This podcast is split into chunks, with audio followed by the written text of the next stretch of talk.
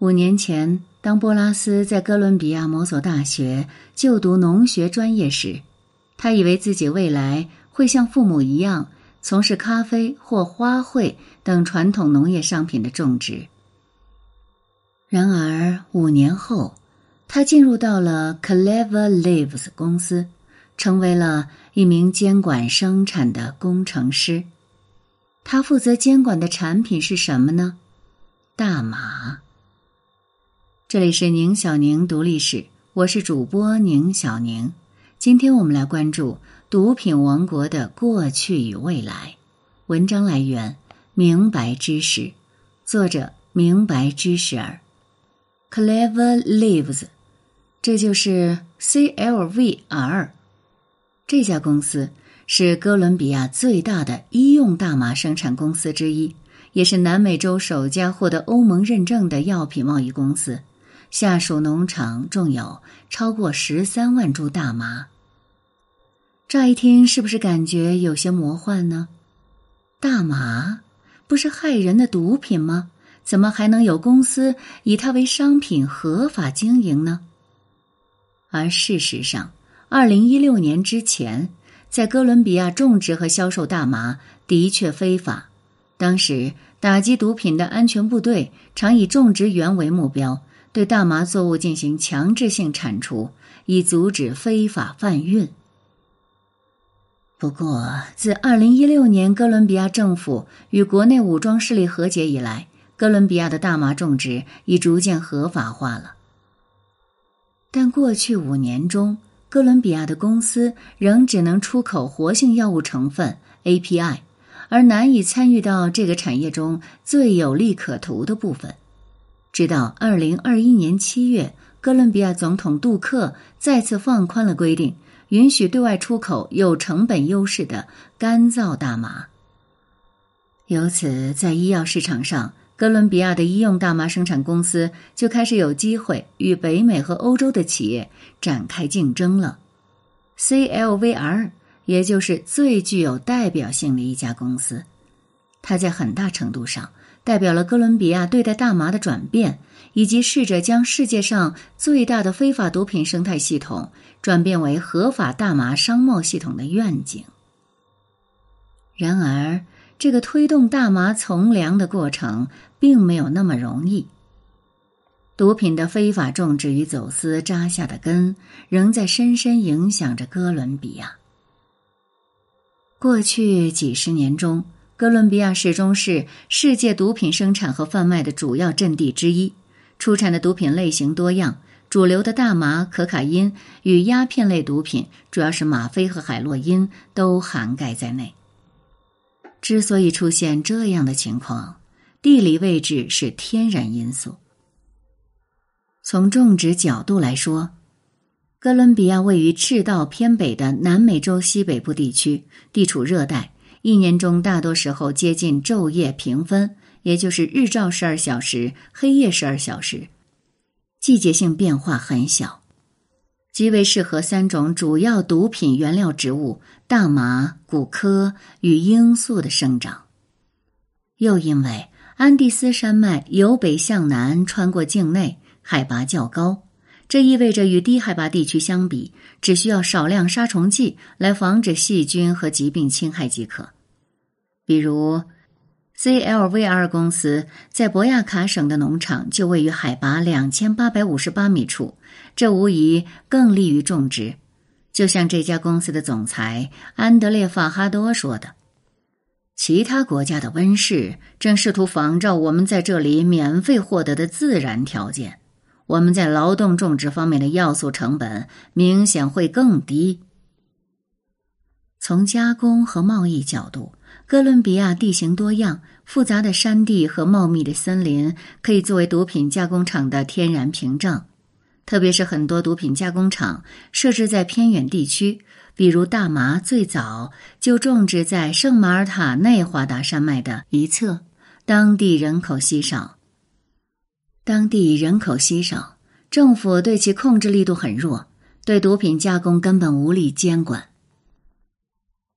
而西滨太平洋，北临加勒比海，又处于另外两个原料供应国秘鲁、玻利维亚与全球最大毒品市场美国之间的位置，这令哥伦比亚成为了毒品贸易的天然要道。当然，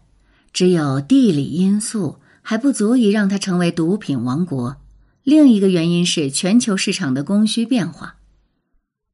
二十世纪六十年代开始，伴随着美国嬉皮士运动兴起，整个欧美市场对大麻的需求量迅速增加，哥伦比亚国内对大麻的需求随之提升。到了六十年代末。美国为了控制国内毒品蔓延，开始使用百草枯等农药，大范围消灭当时的主要产地墨西哥境内的毒品植物。但是在庞大的市场需求面前，这种遏制显然难有根本性成效。毒品种植和生产基地迅速的转移到了哥伦比亚。在哥伦比亚的社会文化当中，种植古柯本来就有悠久的传统。蒂莫西·普洛曼《古柯和古柯碱对拉丁美洲人民和政策的影响》里面说，它是南美印第安人普遍使用的卓有效果的家庭药方。安第斯人也信奉古柯是健康的保护者，所以它在安第斯社会中扮演着重要的宗教角色。哥伦比亚人会通过咀嚼古柯叶来缓解疲劳、提神醒脑。这使得大规模的毒品种植进入哥伦比亚的文化阻力并不大，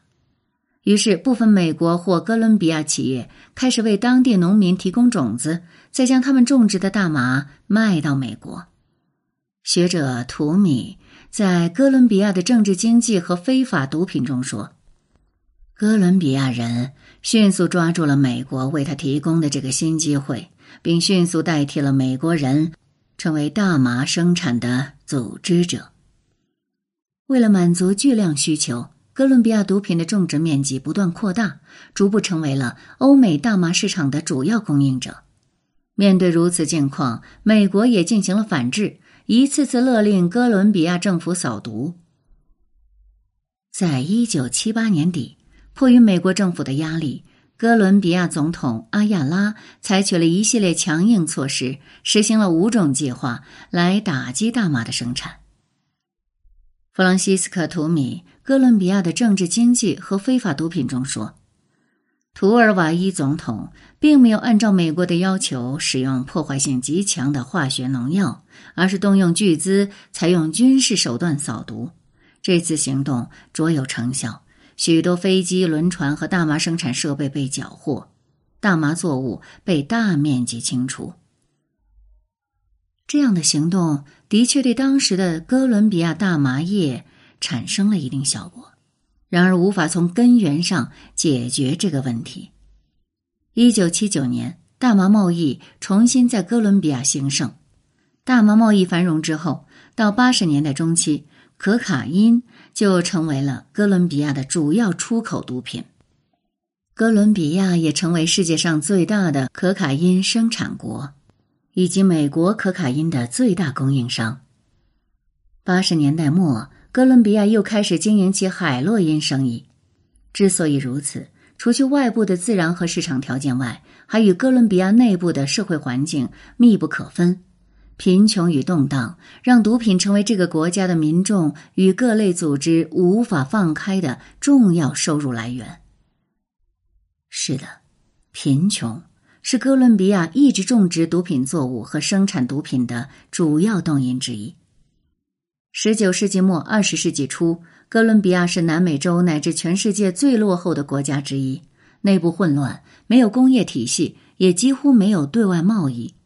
进入二十世纪后，随着人口迅速增加，城市人口增长，经济发展，哥伦比亚开始从种植园农业社会向城市工业社会转变。然而，由于制度不健全，致使人口增长与城市化的负面影响逐渐暴露，通货膨胀率增长，大量人口失业，贫富差距迅速扩大，艰难生存的人越来越多。这就为毒品种植和贸易的发展提供了人力条件，特别是在那些极端贫穷的地区。学者利文斯通在《哥伦比亚内部毒品、民主与战争》一书中指出，哥伦比亚百分之六十以上的古柯种植都在普图马约省、瓜维亚雷省和卡克塔省。这些省份的特点是地理位置偏僻、土壤贫瘠、交通不便，完全不适宜种植传统农作物。哥伦比亚政府在美国支持下，曾尝试过农产品替代种植计划，由政府提供资金，对这些地区的交通基础设施和地理环境进行改善，并协同教会为农民提供先进生产技术，进行培训，购置生产设备。以帮助他们种植替代作物。即便如此，在二十世纪末，卡克塔省农民种植传统农作物所赚取的平均净利润，也只能从负百分之四十九点二五提升到百分之四点五二。有人会说，这怎么能是说只能呢？不是都已经从亏损变成盈利了吗？但实际上，如果与种植毒品的盈利相比，这点利润是不值一提的，因为同期毒品种植赚取的净利润可达百分之四十九点零七。毫无疑问，对于贫穷的人们而言，这是一个有着巨大吸引力的数字。由于农民种植毒品原料作物能够显著提升收入，加上许多美国和哥伦比亚的毒贩主动将大麻和罂粟的种子提供给农民进行种植。并对种植出来的果实进行统一收购，所以毒品在哥伦比亚的种植范围很快就扩展到安第斯山脉附近的很多区域。当然，只有种植显然不够，还必须有贩运网络与之配套，而参与到其中的大多是城市当中的无业人口。二十世纪八十年代的可卡因贩运中心麦德林就是一个典型案例。麦德林是安第奥基亚省首府，在二十世纪四十年代到八十年代的哥伦比亚移民浪潮中，这座城市非常有吸引力。然而，因为移民规模太大，城市建设速度过快，相关的城市管理水平无法跟上，使得麦德林的失业人口不断增加，大批走投无路的失业人群为谋求生计。不得不投身于要求不高却有利可图的毒品贸易中去。学者古登伯格在《可卡因全球历史》一书中提到，最早的贩毒工人是麦德林街头的乞丐，之后是贫民窟中的无业青年。随着毒品贸易在麦德林兴起。混迹街头的流浪汉和无业游民的数量迅速减少，这些人或被动或主动的加入了毒品贩运，开始充当贩毒集团的信差、保镖或者运输工人。然后通过毒品贸易，最初参与其中的人迅速富裕了起来，这对麦德林乃至整个社会的风气都带来了巨大的冲击。毕竟，能简单高效的赚快钱，可以迅速的彻底改变一个穷人的生活境况，有几个人不乐意呢？于是，一些原本有工作和家庭的人也开始投身于毒品贸易，经由生产或贩运毒品，快速谋取暴利，最终形成了一种恶性循环。不过，这种恶性循环之所以不断延续，与哥伦比亚政府的政策也是分不开的。自二十世纪三十年代一直到九十年代的六十年间，哥伦比亚是安第斯集团中唯一一个控制汇率、有关税限制的国家。三十年代开始，由于国际市场环境恶化等原因，哥伦比亚陷入经济危机。为了缓解危机，促进国内生产发展，政府开始无视经济规律，进行过多管制，提高关税，加强对进口货物的限制。以至于供给时常无法满足市场的需求，这种情况的结果是市场自发的寻找出路，走私行为大量出现。正如学者法伊格在《地下经济学》中说到的，地下经济的产生是由于政府财税管制过多和个人偏好的满足。走私正是毒品贸易的主要运作形式，他为毒品贸易提供了场所，以及将货物和金钱来回交换的渠道。久而久之，哥伦比亚甚至建立起了一套以走私为主体的地下经济体系，黑市极为活跃，最终成长为一个政府难以解决的庞然大物。